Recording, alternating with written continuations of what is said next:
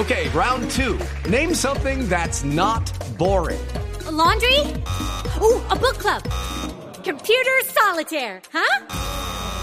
Ah, oh, sorry, we were looking for Chumba Casino.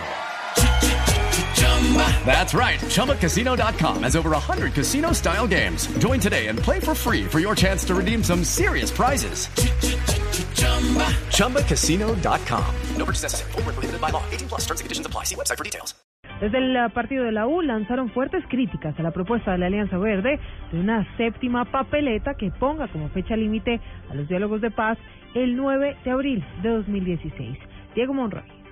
El copresidente del partido de la Urro y Barreras aseguró que es excesivo el plazo que está proponiendo la Alianza Verde con la séptima papeleta. El senador aseguró que el acuerdo de paz entre el gobierno y la FARC tiene que estar listo antes de que termine este año. Me alegra mucho que la Alianza Verde apoye y acoja la propuesta que el 17 de enero hizo oficialmente el partido de la U. Nosotros estamos invitando a que los colombianos sean consultados y que el 25 de octubre metamos 10 o 12 millones de papeletas en favor de la paz. Creo que sin embargo la Alianza Verde le está dando demasiado plazo a las FARC hasta abril. Nosotros creemos y queremos y exigimos que ese proceso se firme este año y no dilatando hasta abril para que los acuerdos solo se puedan implementar en el año 2017. Los colombianos no tenemos tanta paciencia como la Alianza Verde. El copresidente de la Comisión de Paz aseguró que la firma del fin del conflicto debe llegar pronto. Diego Fernando Monroy, Blue Radio. Diego, gracias. Uno de los testigos en el proceso contra el exgobernador de La Guajira, Kiko Gómez, reveló detalles del asesinato de la exalcaldesa Yandra Brito. Paola Santofimio. Ante un juzgado especializado de Bogotá se publicó la declaración que dio Rafael Arroyo dentro del proceso que se adelanta contra el exgobernador de La Guajira, Francisco Gómez, por el homicidio de la exalcaldesa del municipio de Barrancas, Guajira, Yandra Cecilia Brito. Allí reveló que fue contactado para contratar a los sicarios que asesinaron a la exfuncionaria por orden de alias El Norte, sobrino de Marcos de Jesús Figueroa, alias Marquitos. El testigo de quien se desconoce su paradero señaló a los seis sicarios. El fiscal del caso reveló que se contactó con los familiares de la exalcaldesa, quienes señalaron como el autor intelectual al exgobernador de La Guajira, Francisco Gómez. Paola Santofimio, Blue Radio. Muy bien, seguimos con la información porque el ministro de Defensa, Juan Carlos Pinzón, hizo un llamado a mejorar la transparencia al interior del ejército. Simón Salazar. El ministro saliente de Defensa, Juan Carlos Pinzón, tras conocer el índice de transparencia de las entidades públicas, aseguró que el reto para el nuevo ministro será reducir el riesgo de corrupción que hay en el Ejército Nacional, que quedó como una de las entidades con mayor riesgo. El ejército no salió muy bien y dejar más bien el reto abierto para todas las fuerzas.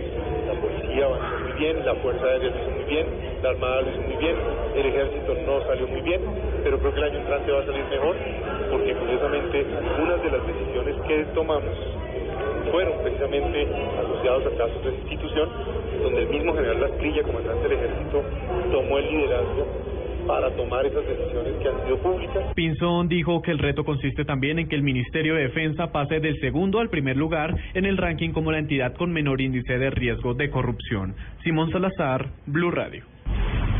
Y ante los recientes atentados en el oriente colombiano por parte de las FARC, el gobernador de Santander pidió al gobierno que le exija a este grupo guerrillero mayor coherencia. Desde Bucaramanga, Verónica Rincón. El gobernador de Santander, Richard Aguilar, dijo que las acciones de la FARC son incoherentes teniendo en cuenta que están en diálogos de paz en La Habana. Por ello, le está pidiendo al gobierno nacional que le exija a este grupo guerrillero que sean más coherentes se tomó la decisión de no suspender eh, las negociaciones en La Habana, pero el gobierno nacional debe ser más exigente y, ya pedirle hechos concretos eh, a las FARC. Eh, la incoherencia no la está entendiendo los colombianos y, y eso está eh, haciendo mella en el proceso de paz. Eh, no creen en el proceso de paz y pues eso es contraproducente para el gobierno nacional. En Santander las autoridades reforzaron la seguridad en varias zonas del departamento por la situación de orden público y los atentados en el Catatumbo, en norte de Santander, por la cercanía con nuestro departamento. En Bucaramanga, Verónica Rincón, Blue Radio. Ya son las 2 de la tarde, 35 minutos. Eh, seguimos con la información aquí en Blue Radio, información internacional a esta hora, porque los diputados brasileños, quienes llegaron hace pocas horas al aeropuerto de Caracas para visitar al líder político Leopoldo López, tendrán que devolverse a su país. No los dejaron ni entrar. ¿Por qué? Santiago Martínez en Caracas. Buenas tardes. Hola, hola Silvia, buenas tardes. 13 minutos de la tarde aquí en Caracas. Efectivamente, tal y como tú dices, a la una de la tarde llegaron estos siete senadores encabezados por Aecio Neves. Ellos llegaron por, el, por lo conocido como Rampa 4 de Maiquetía. E intentaron subir luego de unas dos o tres horas de tran- tranca para poder intentar subir a Caracas, decidieron devolverse. Aparentemente se regresaron porque no tienen permiso para visitar ni a Leopoldo López ni a ninguno de los presos políticos. Sin embargo, al llegar, ellos declararon, vamos a parte de lo que dijeron. Pero estamos aqui um grupo superpartidário oficial do Congresso Brasileiro, um conjunto de senadores muito influentes em Brasil, detentores de mandato, que estão aqui numa missão de paz, uma missão de solidariedade, uma missão humanitária. E queremos também fazer um apelo a que Leopoldo possa interromper sua eh, greve de hambre para que possa estar forte. Esta hora, Silvia, los medios esperamos una- un comunicado o un pronunciamiento oficial para conocer las razones por las cuales estos siete senadores encabezados por Aécio Neves deciden regresarse a Brasil e intentar visitar a los presos políticos. Santiago Martínez, Blue Radio. Y ahora en Blue Radio, la información de Bogotá y la región. 2.37 minutos, noticias de Bogotá. El alcalde Gustavo Petro anunció que no habrá un incremento en las tarifas de Transmilenio. Daniela Morales.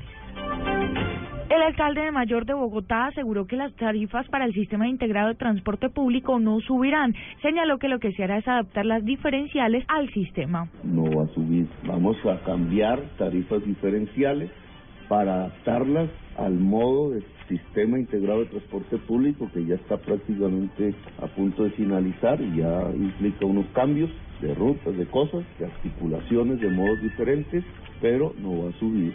Aseguró que los subsidios de rebaja para estratos 1 y 2 y también estudiantiles continuarán dentro del SITP. Daniela Morales, Blue Radio.